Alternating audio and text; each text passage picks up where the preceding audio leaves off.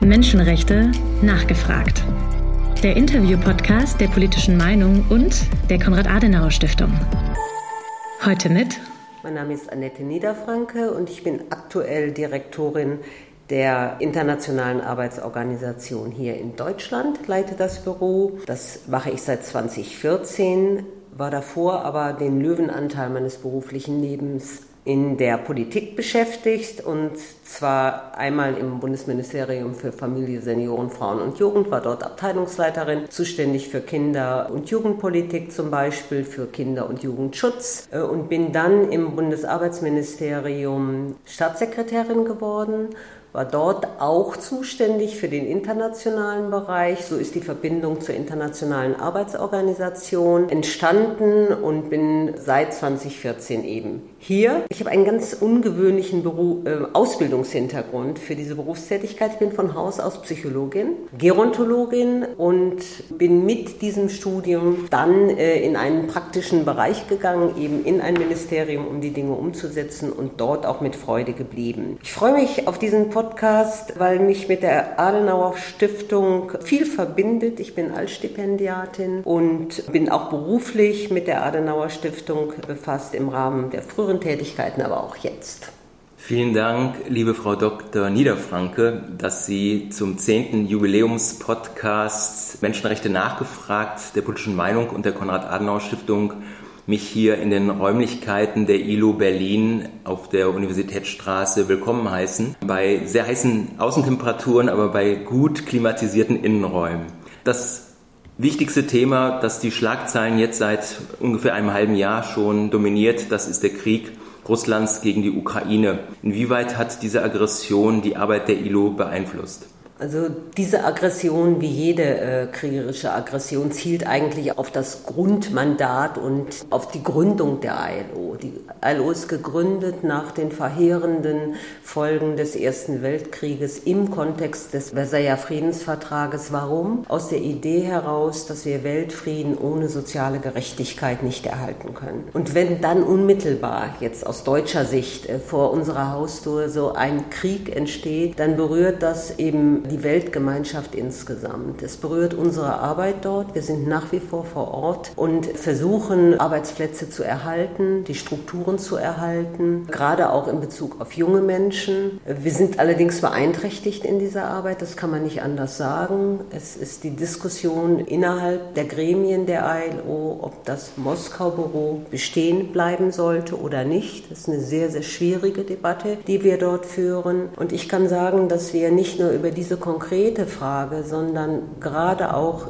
die Folgen für Ernährungssicherheit in Afrika und damit die dramatischen menschenrechtlichen äh, Situationen in Afrika viel umfassender noch mit diesem Thema beschäftigt sind als allein durch die Frage der konkreten Arbeit im Land selber. In diesem Jahr haben wir auch noch einige andere Herausforderungen auf der Agenda und die FIFA-WM in diesem Jahr findet in Katar statt. Das Land hat den Zuschlag 2010 erhalten und seitdem oft eine sehr, sehr schlechte Presse gehabt. Tausende von Arbeitern sollen umgekommen sein auf den FIFA-Baustellen. Im Frühjahr haben sie bei einer öffentlichen Anhörung des Menschenrechtsausschusses im Deutschen Bundestag hierzu äh, ausgesagt und die Arbeit der ILO in Katar vorgestellt. Vielleicht können Sie zusammenfassend sagen, was hat die ILO in Katar erreicht, um die unerträglichen Zustände dort für die Arbeiter, die überwiegend Gastarbeiter sind, äh, zu verbessern?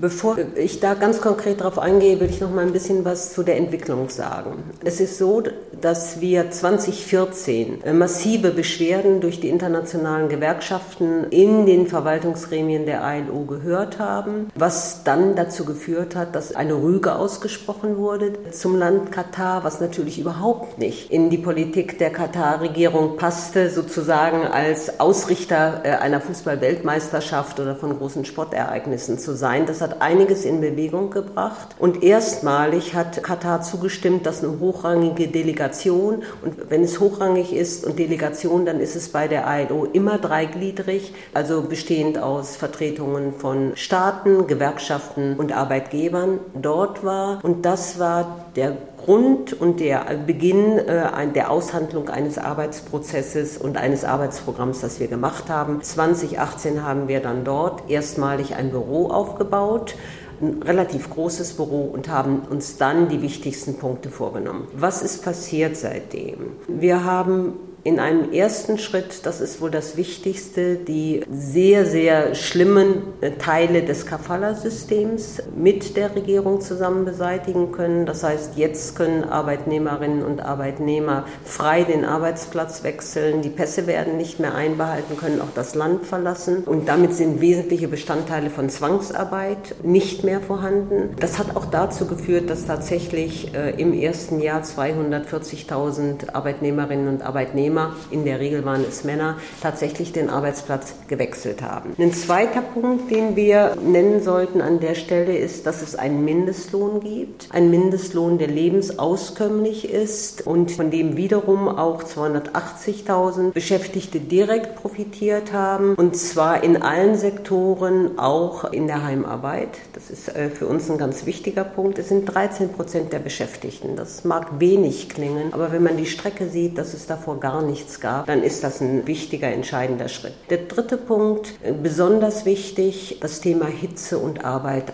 draußen. Ein Grund für den Tod war einfach das Arbeiten in extremer Hitze ohne irgendeinen Schutz. Nun haben wir eine Gesetzgebung in Katar, dass die Arbeit im Außenbereich von 10.30 Uhr bis 15 Uhr verboten ist, und zwar äh, vom 1. Juni bis zum 15. September. Das kann man sehr gut überprüfen. Das ist eine Maßnahme, die auch überprüft wird und die natürlich einen extremen Schutz gegeben hat. Und der dritte Punkt ist einer, dass wir den sozialen Dialog mit aufbauen. Problem in Katar nach wie vor. Gewerkschaften sind nicht zugelassen. Dies ist eine Annäherung daran, in Komitees Beschwerden einreichen zu können und über Beschwerden äh, reden zu können. Also das sind die ersten wichtigsten Schritte, die wir seitdem gegangen sind. Das ist ja, wie Sie schon gesagt haben, auch gerade für Katar ein sehr, sehr langer Weg gewesen. Und es klingt auf jeden Fall für meine Ohren danach, dass sich auch im Rahmen der FIFA-WM und der öffentlichen Berichterstattung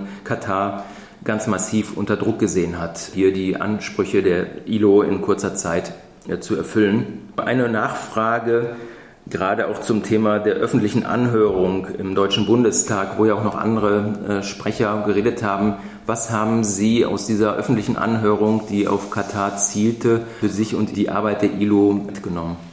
Also ich glaube, ein ganz wichtiger Teil ist, dass unabhängig davon, ob wir jetzt UN sind oder betroffenen Organisationen wie die der Athletinnen und Athleten oder Menschenrechtsorganisationen, dass wir im Grundsatz die gleichen Punkte anprangern und im Grundsatz die gleiche Bewertung haben. Der Unterschied liegt vielleicht darin, dass wir tatsächlich im Land sind und diese Veränderungen gehen und mit anstoßen, begleiten, überwachen.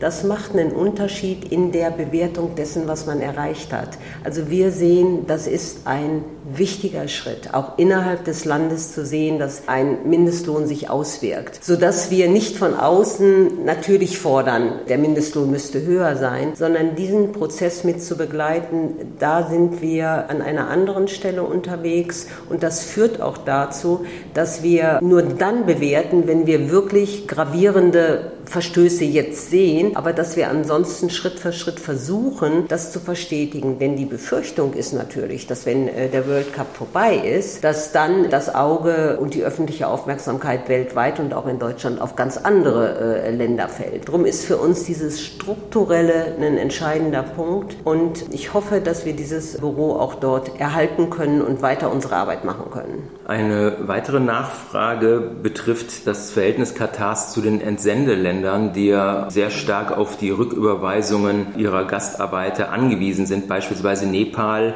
ungefähr ein Drittel des Bruttoinlandsproduktes speist sich aus diesen Rücküberweisungen der Gastarbeiter.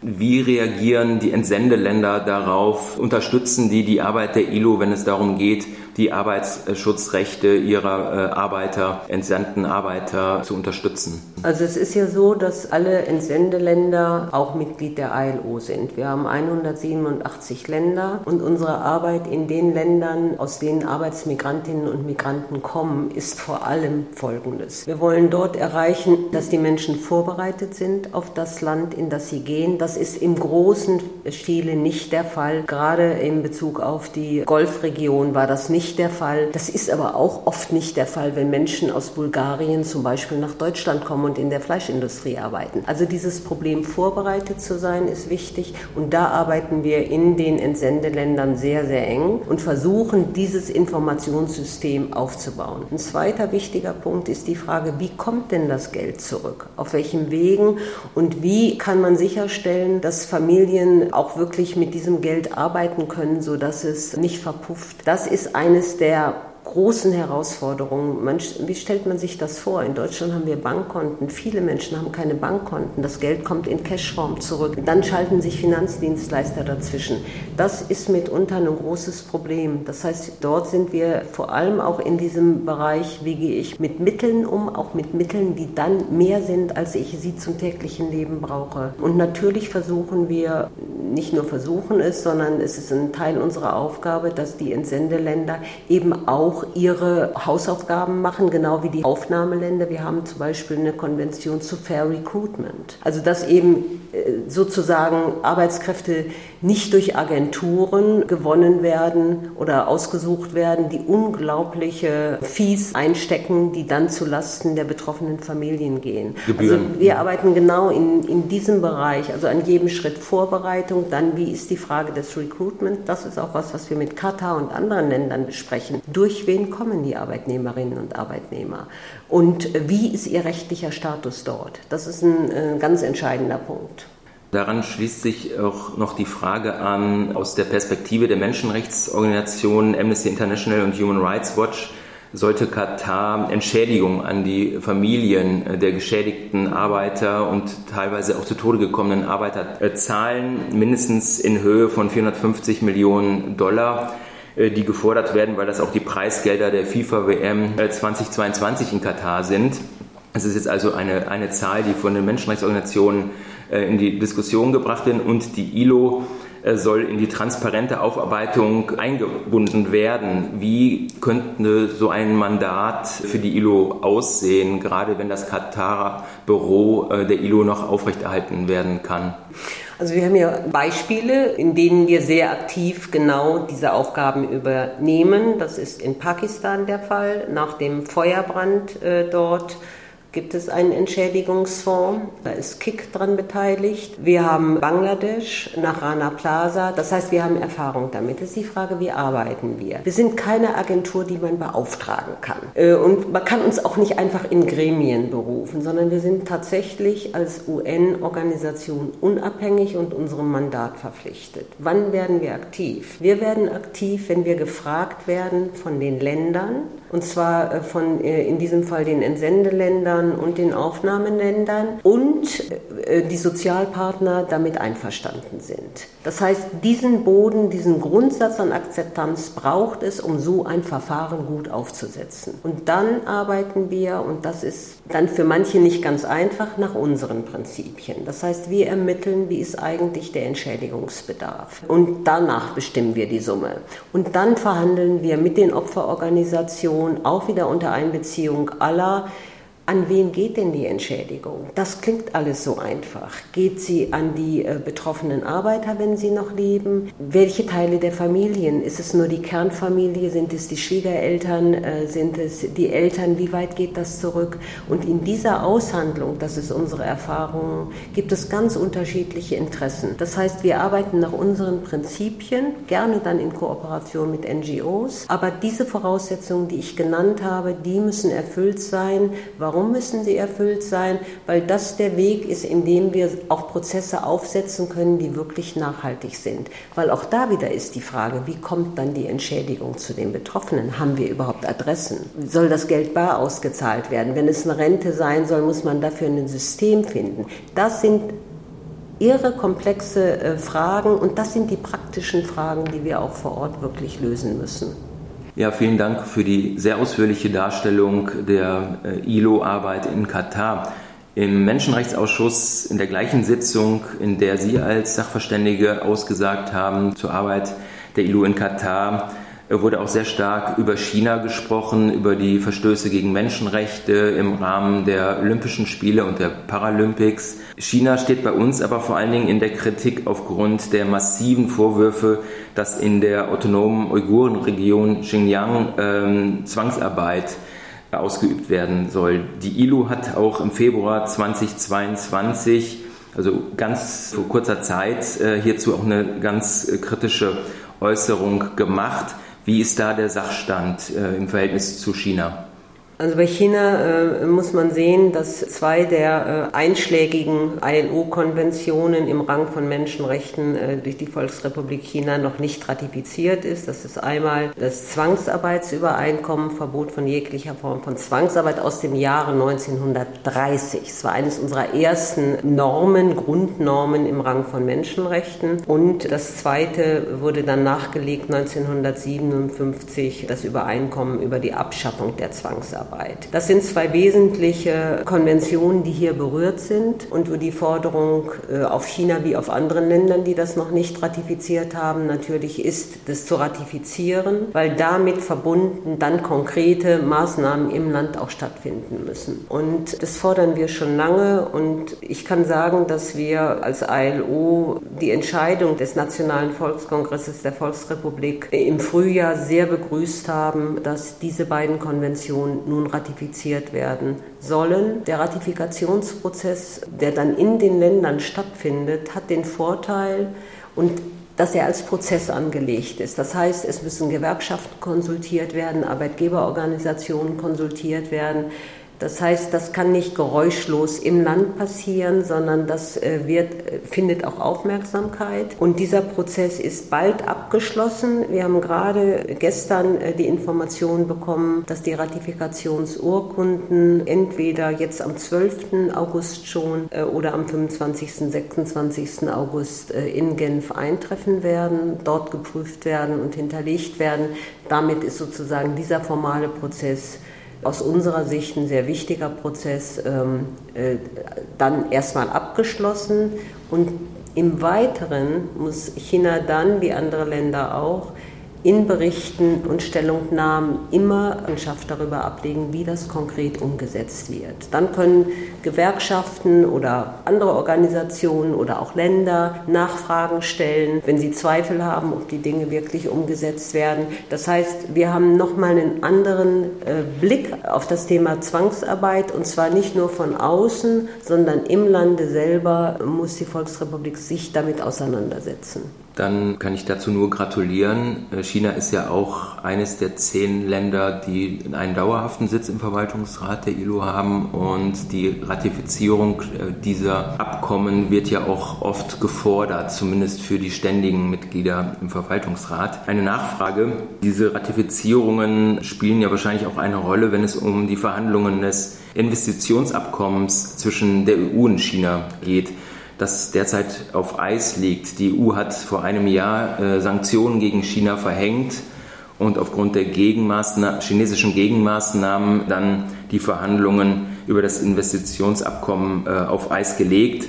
Befürwortet die ILO einerseits die im März 2021 äh, gegen China verhängten EU-Sanktionen, die aufgrund der Zwangsarbeitsvorwürfe in Xinjiang verhängt wurden und was erwartet äh, die ILO gerade nach der Ratifizierung äh, der Zwangsarbeitskonvention von den Chinesen mit Blick auf die Lage in der Uigurenregion? Sie haben einen wichtigen Satz gesagt, nämlich äh, China wie auch Katar und andere Länder sind Mitglied der ILO. China als ständiges Mitglied im Verwaltungsrat mit einer herausgehobenen Position. Die ILO bewertet oder die, die Verwaltungsgremien der ILO, so muss ich sagen, der Verwaltungsrat oder die internationale Arbeitskonferenz muss sich einigen, inwieweit sie Dinge, die von Dritten getan werden, zum Beispiel von der EU, bewertet, positiv wahrnimmt oder nicht wahrnimmt. Und ich kann mir nicht vorstellen, angesichts äh, dieser Konstellation der Mitgliedschaft, dass das so einfach ist. Also wir sind an dieser Stelle tatsächlich nicht neutral im Sinne, dass wir die inhaltliche Arbeit äh, oder die inhaltlichen Anliegen nicht verfolgen, aber in der Art, wie wir uns in konkrete politische Prozesse einmischen, das werden Sie nicht finden oder ganz, ganz selten finden. Und insofern ist unsere Perspektive die, dass wir sagen, dass äh, die China diese beiden Konventionen nun ratifiziert, wird sicherlich in den Prozess äh, positiv einspeisen. Das würden wir erwarten. Das ist der Punkt. Und der zweite Punkt, die innerchinesischen Situation der Menschenrechte, ist genau das, was ich äh, schon sagte. Hier kommt es darauf an, dass tatsächlich erstmal von China selber Bericht erstattet werden muss, was dort passiert und inwieweit die Menschenrechtsverletzungen, die unterstellt werden, tatsächlich stattfinden oder nicht stattfinden. Und dann werden wir aktiv im Rahmen unserer Arbeit im Land. Kommen wir von China zur EU und zur Lage in Deutschland. In Deutschland wird im nächsten Jahr bereits das Lieferketten-Sorgfaltspflichtengesetz in Kraft treten. Und in der EU wurde das auch im Februar von der EU-Kommission im Entwurf vorgestellt. Wie steht die ILO zu diesen dann rechtlich verbindlichen Standards, die dazu beitragen sollen, auch Zwangsarbeit, Kinderarbeit in den Lieferketten zu unterbinden und auch mit Sanktionen bewährt sind äh, die Regelungen. Wie hat sich die ILO da in diesen Prozess der Lieferkettengesetzgebung eingeschaltet?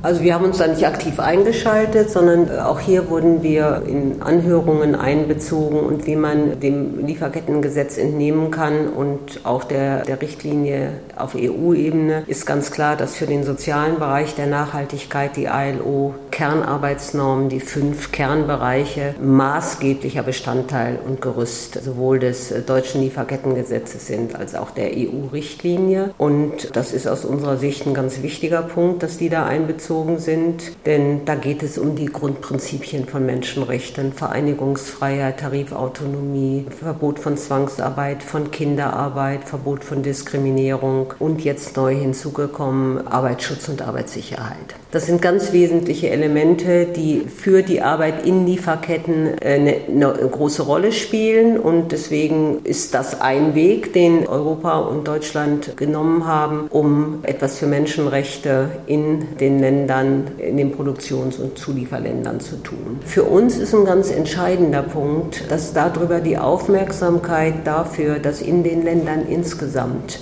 die Kernarbeitsnormen eingehalten werden und die Menschenrechte eingehalten werden, nicht aus den Augen verloren wird. Denn natürlich ist es ein gewichtiger Teil von Zulieferern, die auch jetzt für multilaterale Unternehmen, die in Europa angesiedelt sind oder in Deutschland arbeiten. Aber es gibt doch viele, viele andere, nehmen Sie mal Pakistan und Bangladesch, die auch für die Süd-Süd-Schiene produzieren. Und damit komme ich zu einer Besorgnis, die gerade Länder wie Pakistan, Bangladesch, aber auch andere äußern, dass sie die Befürchtung haben, es ist so ein geteilter Arbeitsmarkt, der dort entsteht. Und äh, es könnte sein, dass sich äh, multilaterale Unternehmen zurückziehen und sie damit sozusagen wichtige Handelspartner verlieren und auch wichtige oder Reduktionen in ihrem Sozialprodukt in Kauf nehmen müssen. So, das ist der eine Teil. Und der andere Teil ist eben der, dass wir sagen als ILO, wir müssen sehr viel mehr auch durch globalen Druck in den Ländern insgesamt die Arbeitsmärkte genau in Richtung dieser Arbeitsnormen entwickeln. Und wir dürfen uns nicht zurücklehnen in Deutschland und sagen, na ja, als Verbraucher, wir haben ja das Lieferkettengesetz und es wird schon alles richtig sein, sondern wir müssen sehen, dass es ist ein wichtiger und sehr, sehr guter Schritt. Aber wir müssen trotzdem äh, beharrlich daran arbeiten und das ist unser Job als ILO, dass in den Ländern insgesamt die Sektoren, die vielleicht dann auch nicht abgedeckt sind, weiterentwickelt werden und die Menschen sicher lebens auskömmlich arbeiten und eben keine groben Menschenrechtsverletzungen erleben. Es ist ja in der Verantwortung der deutschen und der europäischen Regierungen, ähm, die Umsetzung des Lieferkettengesetzes äh, sicherzustellen. Gibt es da eine, Kooperationsperspektive, gerade was die Implementierung in den nächsten Jahren angeht, auf den beschriebenen äh, schwierigen Märkten, wo die ILO ohnehin präsent ist, um die Anpassungsschwierigkeiten eventuell in Ländern auszugleichen? Also ein erster wichtiger Punkt ist der, also wir sind einbezogen auch in Deutschland und werden gefragt, weil wir natürlich aufgrund äh, der Einbeziehung der Normen auch alle Daten dazu haben und auch vor Ort Tools und Unterstützungen für kleine und mittlere Unternehmen, die in den Ländern sind, an die Unternehmen sich wenden können, um tatsächlich Hilfe zu bekommen bei der Frage, wie setzt sich denn das um Arbeitsschutz und Arbeitssicherheit? Also Menschen, die nicht gewohnt sind, Schuhe zu tragen, denen können Sie keine Arbeitsschuhe hinstellen, weil sie damit gar nicht gehen können. Also das heißt, dieser Schritt, wie setze ich das um in den Ländern, dafür sind wir natürlich prädestiniert und das tun wir auch. Also wir unterstützen einerseits äh, dann in den Ländern wie Deutschland, aber eben auch vor Ort das zu tun. Unternehmen kommen vermehrt auf uns zu und fragen, wie machen wir das? Wie können wir eine Risikoanalyse, das ist ja der Beginn oder einer der wichtigen Bestandteile des Lieferkettengesetzes, wie können wir eine Risikoanalyse durchführen? Durchführen, wie kommen wir überhaupt an die Daten, an die Informationen. An der Stelle sind wir ein wichtiger Partner auch. Und wie Sie vielleicht wissen, wir haben auch große Programme im Feld, wo wir mit Unternehmen zusammenarbeiten, im Textilsektor sehr erfolgreich und tatsächlich dort vor Ort die Standards heben. Also es gibt verschiedene Ankermöglichkeiten, äh, an denen wir unterwegs sind und genau das unterstützen, was das Lieferketten-Sorgfaltspflichtengesetz auch machen will und dann auf EU-Ebene eben auch. Im Bereich Textil ist das, glaube ich, das Clear Cotton Projekt? Nein, in Textil ist es das Better Work Projekt. Better.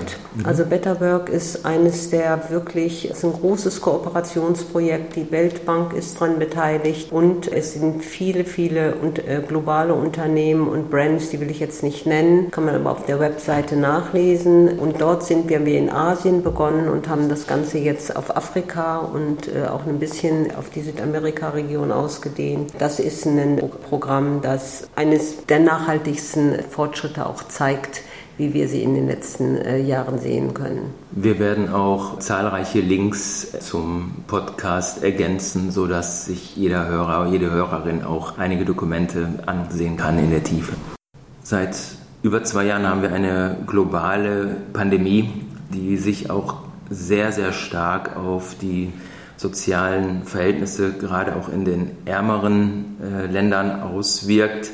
Von Anfang an wurde auch darauf geblickt mit großer Sorge, die sich auch bestätigt hat, dass aufgrund der sozialen Verwerfung durch die Pandemie auch das Thema Kinderarbeit wieder in den Vordergrund rücken würde. Die ILO hat bereits 1992 hierzu äh, ein großes Programm aufgelegt, das IPEC zur Beseitigung der Kinderarbeit. Wie kann die ILO in der aktuellen Pandemielage dazu beitragen, dass Kinderarbeit nicht noch dramatischere Formen annimmt? Wie ist da Ihre aktuelle Datenlage zu dem Thema?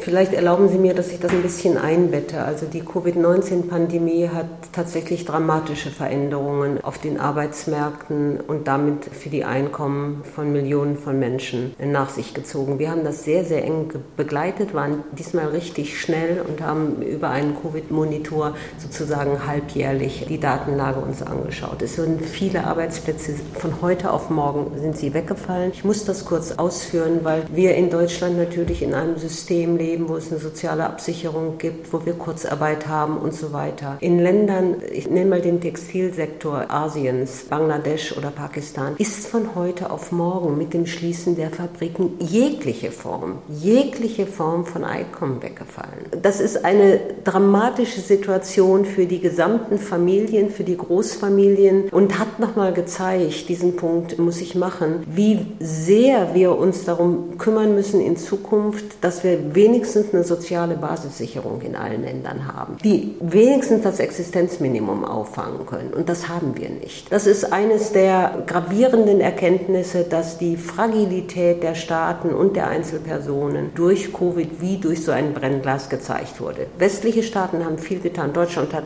sehr schnell reagiert in der Entwicklungszusammenarbeit, einfach über direkte Cash-Transfers, was normalerweise nicht unser Geschäft ist, damit die Menschen überhaupt eine Lebensgrundlage haben haben. Viele von denen sind tatsächlich jetzt auch wieder in den Fabriken. Da muss man sagen, also der positive Teil von globalen Lieferketten funktioniert an der Stelle. Aber Sie haben aber einen anderen Punkt angesprochen. Ich wollte dies nur vorab sagen, weil die Situation in den Familien so dramatisch war und keine Einkommen mehr da war. Was ist passiert? In vielen Ländern, Afrikas vor allen Dingen, sind die Kinder dann in Arbeit geschickt worden. In die Minen, auf die Felder um sozusagen wenigstens ein minimales Einkommen zu generieren. Sind natürlich nicht mehr zur Schule gegangen, sind zum Teil geschlossen worden. Also das hat wirklich gerade für den Kampf gegen Kinderarbeit, vor allem in Afrika, muss ich sagen, eine gravierende Auswirkung gehabt. Und wir haben Fortschritte. Wir haben in Asien eine gute Entwicklung, was Kinderarbeit angeht. Auch durch den Covid-Einbruch jetzt, aber durch die Wiederbeschäftigung der Menschen in funktionierenden Strukturen ist der Anteil der Kinderarbeit dort nicht höher geworden. Aber in Afrika sehen wir tatsächlich keine Fortschritte seit 2016. Und wir müssen vielleicht zwei Zahlen einmal sagen. Wir haben es tatsächlich mit Kinderarbeit, 160 Millionen sind es im Moment, 63 Millionen Mädchen und 97 Millionen Jungen. Und die entscheidende Zahl ist, dass die Hälfte dieser Kinderarbeiterinnen und Kinderarbeiter von ganz schwerwiegenden Formen der Kinderarbeit betroffen sind. Harte Arbeit auf Minenfeldern, in der Entsorgung von Batterien. Sie sind nicht nur Hitze, sondern tatsächlich auch Giftstoffen ausgesetzt oder werden als Kindersoldaten eingesetzt, missbraucht und, und, und. Also es gibt, das ist tatsächlich etwas, was durch Covid, durch die Situation, die Rahmenbedingungen sich nochmal verstärkt hat.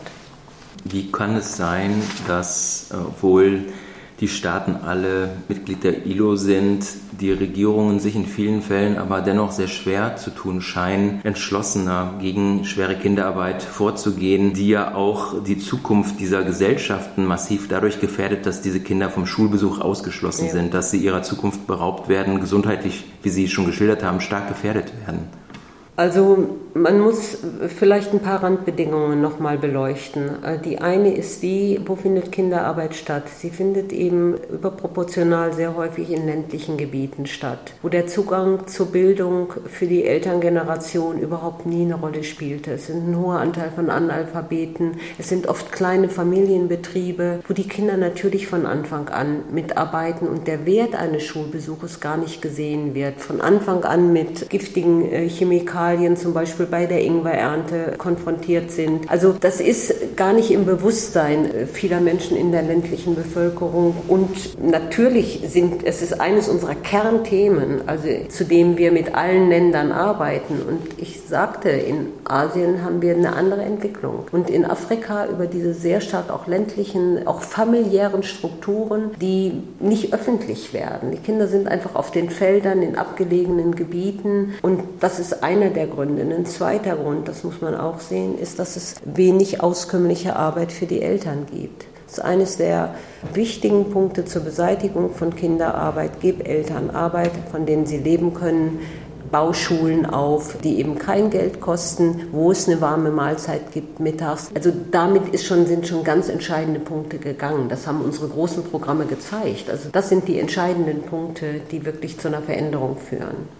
Sie haben ja äh, insbesondere den Blick bei dem Thema auf Afrika gerichtet. Jetzt hat im Mai des Jahres 2022 die letzte ILO-Konferenz zur Beseitigung der Kinderarbeit in Südafrika, in Durban, stattgefunden. Gibt es da zu dem Thema ermutigende Signale, gerade aus den afrikanischen Staaten? Also erstmal finde ich wichtig, dass sie in Durban stattgefunden hat. Das war auch tatsächlich für äh, Südafrika ein wichtiger Punkt. Deutschland war hochrangig vertreten. Also das Thema hat nochmal eine Bewertung und ein anderes Gewicht bekommen. Was heißt ein anderes Gewicht? Also immer wieder ein neues Gesicht, so muss man sagen. Ein wichtiger Punkt in Durban ist, dass tatsächlich die Verständigung darauf gelungen ist, dass die Länder selber Aktionspläne machen müssen zur Beseitigung von Kinderarbeit. Und dass sie diese Aktionspläne nicht dann in die Schublade stecken dürfen, sondern dass bei der ILO zentral diese Aktionspläne auch gesichtet werden, damit umgegangen wird, Hilfestellungen gegeben werden und so weiter. Das ist ein wichtiger wichtiger Punkt. Und diese Trias, die ich gesagt habe, wir brauchen gute Arbeit für Erwachsene, wir brauchen Bildung für Kinder und Jugendliche und wir brauchen dann, wenn junge Menschen in Arbeit gehen, also Jugend, Stichwort Jugendarbeit, dann auch tatsächlich ein auskömmliches Gehalt, von dem sie leben können.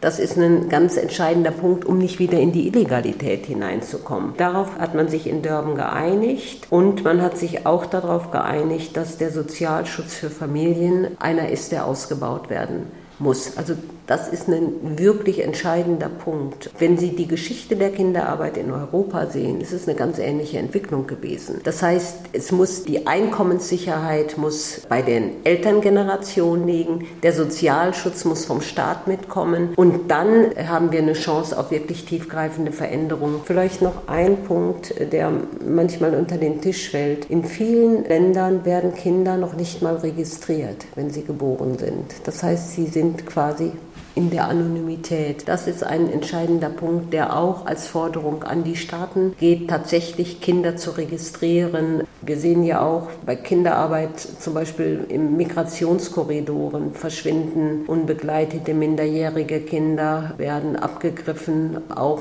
von Menschen, die sie dann äh, auf Plantagen einsetzen, äh, wo sie arbeiten. Also das reicht nach Europa rein, will ich nur sagen. Also das Thema ist nicht so weit von uns entfernt, aber das sind die entscheidenden Punkte, auf die sich die Weltgemeinschaft in Durban nochmal verständigt hat. Relativ eng mit dem Thema Kinderarbeit verknüpft ist auch das Thema moderne Sklaverei.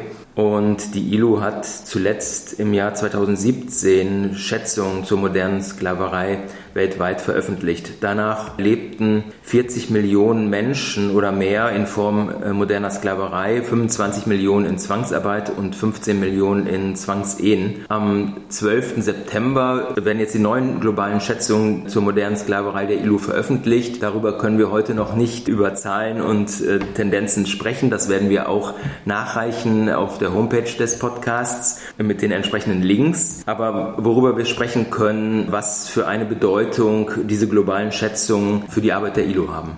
Also für uns hat das Thema eine sehr, sehr hohe Bedeutung und hängt ja auch eng mit Kinderarbeit zusammen, weil wir auch bei der Kinderarbeit moderne Sklaverei sehen. Es ist ein entscheidendes Thema, weil es auf eine so deutliche Art und Weise die armen Länder und die reichen Industrieländer verbindet. Also moderne Sklaverei ist eben etwas, was nicht nur ganz weit weg stattfindet, sondern es findet halt statt in Ländern und in Projekten und Programmen äh, der Wirtschaft, mit denen wir Geschäfte machen. Also wir haben über Katar gesprochen, das war das alte Kafala-System, das war moderne Sklaverei die dort stattgefunden hat. Also Menschen, die die Stadien gebaut haben, in moderner Sklaverei, die sich nicht bewegen konnten. Und die Gewinne sind aber nicht dort geblieben, sondern werden woanders eingefahren, eben tatsächlich dann eher in den äh, Unternehmen und damit auch in den Ländern der westlichen Welt. Insofern betrifft uns das in besonderer Art und Weise und nimmt das Thema soziale Gerechtigkeit nochmal anders auf. Und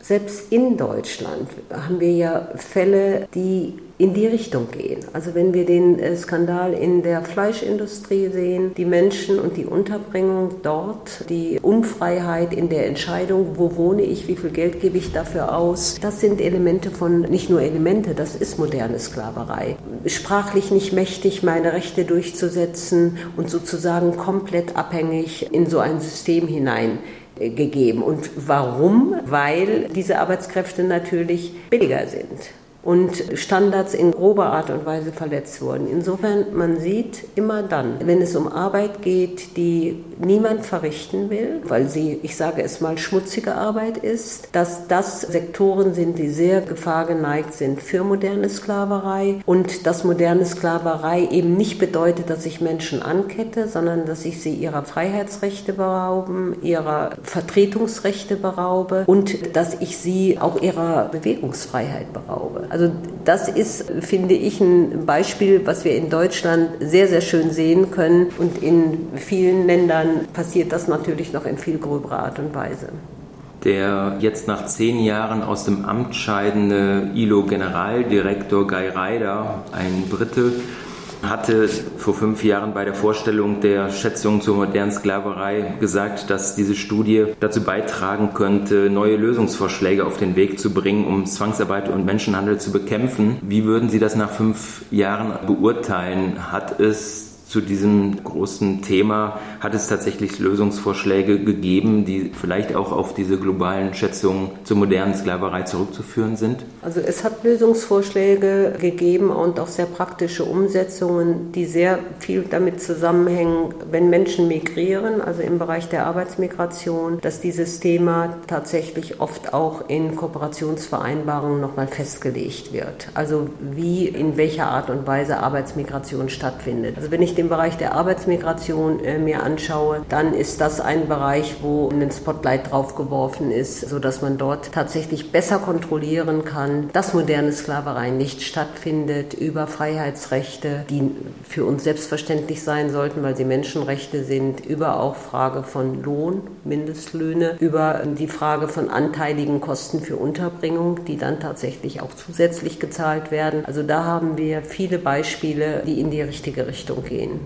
Eine Abschlussfrage zu diesem sehr komplexen Thema. Das Deutsche Institut für Menschenrechte hat auch natürlich intensiv dazu gearbeitet und in einer Studie darauf hingewiesen, dass die Situation der Illegalen natürlich nochmal besonders verheerend ist, äh, aufgrund der vulnerablen Situation. Welche Position hat die ILO, wenn es um illegale Arbeitsmigranten geht? Also das ist vollkommen richtig, was das Deutsche Institut für Menschenrechte nochmal hervorgehoben hat. Illegalität ist eines der größten Vulnerabilitätsfaktoren für äh, Verletzung von Menschenrechten, auch bei Kindern. Kindern. Deswegen die Registrierung so wichtig. Das heißt, Illegalität ist in erster Linie zu bekämpfen. Und es darf nicht sozusagen auf dem Rücken der Illegalen ausgetragen werden, sondern der Systeme, die das zulassen. Das ist ein ganz wichtiger Punkt. Das heißt, es braucht niederschwellige Ansprechpartner für Menschen, die illegal da sind, damit sie tatsächlich an der Stelle sich melden können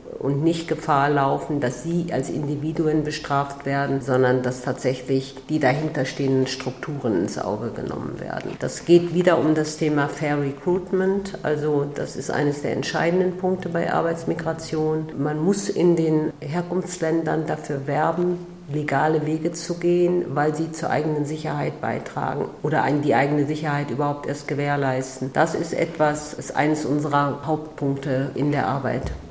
Das Deutsche Institut für Menschenrechte hat namentlich auch Deutschland genannt als eines der Länder, das da nicht alles tut, um die Situation der Illegalen zu verbessern. Wie würden Sie das einschätzen? Also ich glaube, ein ganz wichtiger Schritt, den Deutschland gegangen ist, ist die gesetzliche Veränderung, dass eben tatsächlich die Beschäftigten zum Beispiel in der Fleischindustrie angestellt werden müssen und dass sie nicht über Vermittlungsagenturen, also dass die die Partner sind, sondern dass sie wirklich angestellt sind. Dass wir nie niederschwellige Hilfsangebote haben wie Arbeit und Leben, die tatsächlich auch vor Ort sind, wo die Hürden nicht so groß sind. Viele Menschen, die nahe der Illegalität leben, haben ja einen absoluten Horror vor äh, Behörden oder vor irgendwie offiziellen Vertretungen. Also das ist der Punkt. Deswegen Beratungsangebote, die niederschwellig sind, in der eigenen Sprache und so weiter. Das sind wesentliche Punkte an der Stelle.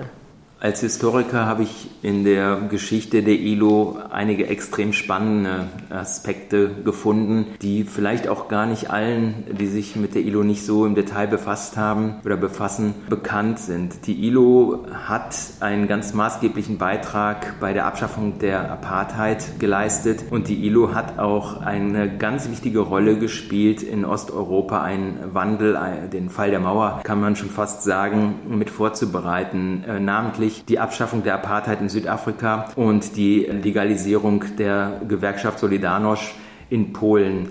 Wie stellt sich das aus Ihrer Sicht dar? Welche Rolle hat die ILO tatsächlich gespielt im komplexen historischen Verlauf? Ja, ich glaube, beide Beispiele, die Sie genannt haben, da hat die ILO insofern eine andere Rolle gespielt. Das haben Sie durch meine Antworten ja schon so gehört. Wir bemühen uns sehr, in den Ländern zu bleiben und Veränderungen dort zu erzielen. Und wir urteilen sozusagen nicht, das ist nicht unsere Rolle als UN-Organisation. Wir sind unser Mandat verpflichtet. Und in dieser Verpflichtung haben wir an zwei Stellen tatsächlich sehr entscheidenden Einfluss genommen, auch durch eine sehr, sehr klare Haltung. Das eine ist Polen im Zusammenhang mit der Umbrüche in Ostdeutschland. Wir erinnern uns vielleicht an Lech Walesa und daran, dass die Union, wie sagt man, die Gewerkschaft Solidarność verboten wurde. 1900, ich glaube, das war 81 80, als das Kriegsrecht über Polen verhängt wurde und nach dem Verbot von Solidarność. Das hat ja für die ILO eine gravierende Folgen dann, weil zum Beispiel das Land keine Gewerkschaftsvertreter mehr in die Gremien entsendet, die sie ja selber dann mit verwalten. Also Polen ist ja Mitgliedsland bei uns gewesen. Da hat tatsächlich ist die ILO aktiv geworden und hat dann relativ zeitnah 1982 eine Beschwerde gegen Polen eingereicht und es wurde eine Untersuchungskommission Kommission eingerichtet, schwerwiegende Verstöße gegen die Konvention zur Vereinigungsfreiheit, gegen freie Gewerkschaften, schwerwiegende Verstöße festgestellt. Und dann wurde so viel Druck auf Polen ausgeübt, dass letztlich Solidarność 1989 wieder ein legaler Status verliehen wurde und insgesamt wieder in der ILO sichtbar wurde und so weiter. Aber das war ein sehr, sehr starker Prozess, zumal die ILO dort auch im Verbund mit den internationalen Gewerkschaften Gewerkschaften tatsächlich eine laute und eine ganz, ganz eindeutige Stellungnahme abgegeben hat und auch Rolle eingenommen hat. Und in Südafrika war es fast noch mehr. In Südafrika war es fast noch mehr. Wenn man sich die Apartheid-Situation und das Regime in Pretoria damals anschaut, das ja unterstützt wurde durchaus von den Amerikanern und den Briten. Beides starke Mitglieder auch in der ILO, wichtige Mitglieder. Die USA ist in allen UN-Organisationen ein wichtiges Mitglied. Und damals hat, das war ausgelöst auch durch die Inhaftierung von Mandela, die ILO tatsächlich gesagt, das ist ein so gravierender Einschnitt in Richtung Apartheid und ein so wichtiges Signal für die Bekämpfung von Apartheid. Das ist eine so menschenrechtlich herausgehobene Situation, dass sie jegliche Neutralität an der Stelle tatsächlich aufgegeben haben und aktiv Partei genommen haben. Und der Kampf gegen die Rassendiskriminierung als so, so ein gewichtiges Ziel genommen haben, mit Signalwirkung für die ganze Welt, dass Südafrika ausgeschlossen wurde aus den Verwaltungsgremien, gerügt gerügt wurde, geahndet wurde, mit dem entsprechenden Erfolg, dass tatsächlich sich auch eine Veränderung ergeben hat. Es gibt ganz bewegend äh, von Mandela dazu einen Brief, äh, in dem er schreibt, wie er in seiner Zelle sozusagen gespürt hat, wie diese internationale Kraft der Weltgemeinschaft ihm nochmal Stärke verliehen hat. Das ist ein sehr emotionaler Teil gewesen und auch ein politisch sehr deutlicher Teil. Ich finde es extrem spannend, vor allem dann auch die Entwicklung nach 1989 in den Blick zu nehmen. Kann man das zusammenfassend in den Worten darstellen, dass die ILO durch ihre Arbeit auch nach dem Zusammenbruch im Ostblock, nach dem Ende der Apartheid, durch ihre Arbeit massiv oder maßgeblich dazu beigetragen hat, den wirtschaftlichen und sozialen Transformationsprozess in diesen Transformationsstaaten zu unterstützen und zu stabilisieren? Das wäre schön, wenn wir dazu auch beitragen konnten. Also es wird sicherlich in einem größeren Kontext zu sehen sein, aber das Stichwort mir, gefällt mir gut, dass Sie nennen, die Transformationsprozesse zu begleiten und die Strukturen dafür zu schaffen. Das ist tatsächlich eines unserer zentralen Punkte. Es wird auch ein Punkt sein bei der ökologischen Transformation, wenn wir in die Zukunft gucken und auf die Arbeitsmärkte.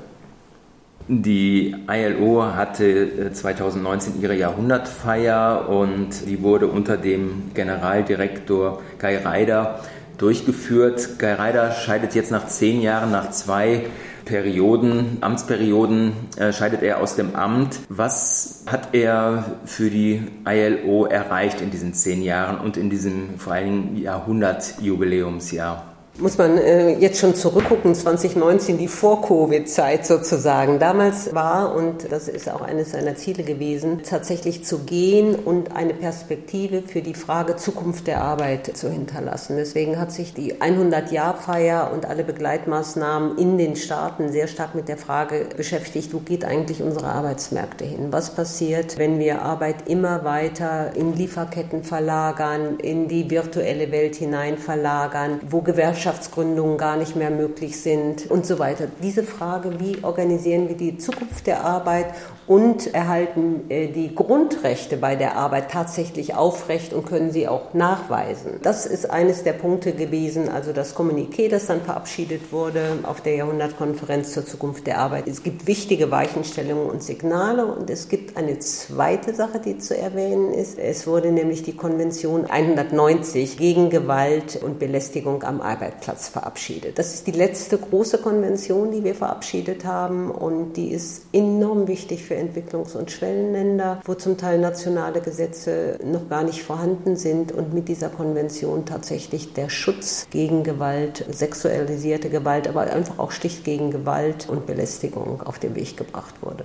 Das klingt ja nach einer Erfolgsbilanz zu der ich dem Generaldirektor auch äh, gratuliere. Jetzt wurde im Frühjahr schon sein Nachfolger gewählt und zum ersten Mal in der bald 104-jährigen Geschichte der ILO wird ein Afrikaner auf den Posten des Generaldirektors der ILO kommen, Gilbert Hunbu. Er hat in seiner ersten Ansprache angekündigt, dass seine Wurzeln zwar afrikanisch seien, seine Perspektive dagegen global Trotzdem ist das Thema Afrika, das haben wir heute im Gespräch ja auch mehrfach äh, angesprochen, Afrika ist ein Kontinent mit großen Herausforderungen. Könnte er der richtige Mann sein, um auch den Blick der ILO und die Arbeit der ILO in Afrika weiter zu verstärken? Oder was erwarten Sie von seiner Führungsrolle in den nächsten fünf Jahren? Also Gilbert Umbu bringt zwei Sachen mit. Also erstens kennt er Afrika gut, er war Ministerpräsident von Togo, hat lange dort gelebt. Und zweitens kennt er das UN-System gut. Das heißt, er hat in verschiedenen UN-Organisationen Entwicklungszusammenarbeit mitgestaltet. Das heißt, er kennt die Arbeit vor Ort. Er war jetzt zum Schluss Direktor in der Agrarorganisation der Vereinten Nationen mit Sitz in Rom.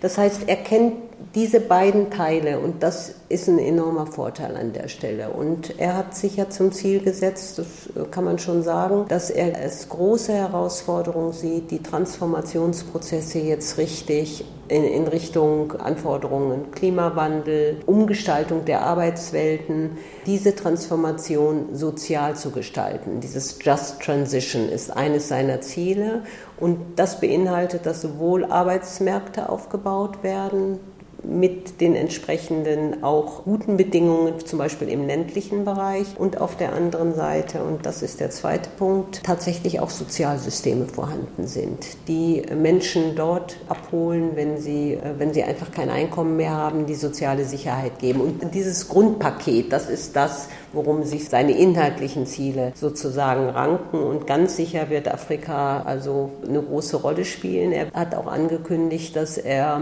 mehr Mobilität in der ILO möchte. Also er möchte, dass Menschen eben auch wirklich in Ländern arbeiten und dann wieder in die Zentralen zurückgehen. Also dass es, dass sozusagen dieses Wissen der Arbeit vor Ort mitgenommen wird in die Policy Departments, damit es wieder in Programme hineingestrickt werden kann. Also in diesem Teil wird sicherlich auch eine Bewegung reinkommen. Vielen Dank, liebe Frau Niederfranke.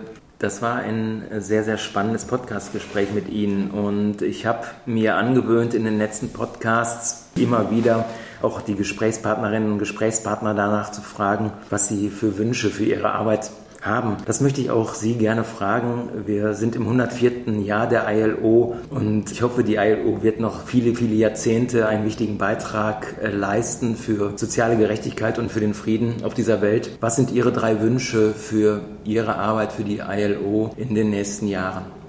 Also es ist tatsächlich so, um mit dem ersten zu beginnen, dass inhaltlich diese Transformation, die soziale und gerechte Gestaltung von Transformationsprozessen, dass die ILO da eine Führungsrolle einnehmen muss. Äh, das halte ich für einen entscheidenden Punkt an der Stelle. Da kann man alles rein verzahnen, Kinderarbeit, Zwangsarbeit, aber eben tatsächlich auch Aufbau von sozialen Sicherungssystemen. Ganz wichtiger Punkt. Und das kann sie nur tun und das wäre mein zweiter Wunsch wenn wir schneller und flexibler werden in der Arbeit. Das heißt, wir müssen auch unsere eigenen Verwaltungsstrukturen daraufhin überprüfen. Nach 100 Jahren muss man auch Dinge verändern. Also das ist, ein, glaube ich, ein ganz äh, entscheidender Punkt. Und das Dritte, was ich mir wünschen würde, ist tatsächlich, dass das Thema Geschlechtergerechtigkeit nicht nur unter dem Gesichtspunkt von Antidiskriminierung betrachtet wird, sondern tatsächlich als ein Ziel, dass wir angesichts auch der Weltbevölkerung und der großen Rolle, die Frauen auch in Arbeitsmärkten und für Friedenssicherung spielen, dass dieses Thema deutlicher in unseren Zielen und unseren äh, Programmen eine Rolle spielt.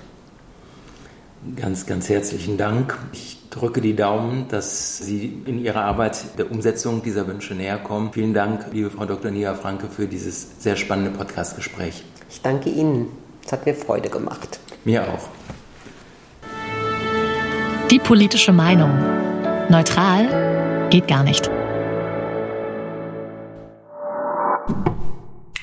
Ein Audiopodcast der Konrad-Adenauer-Stiftung.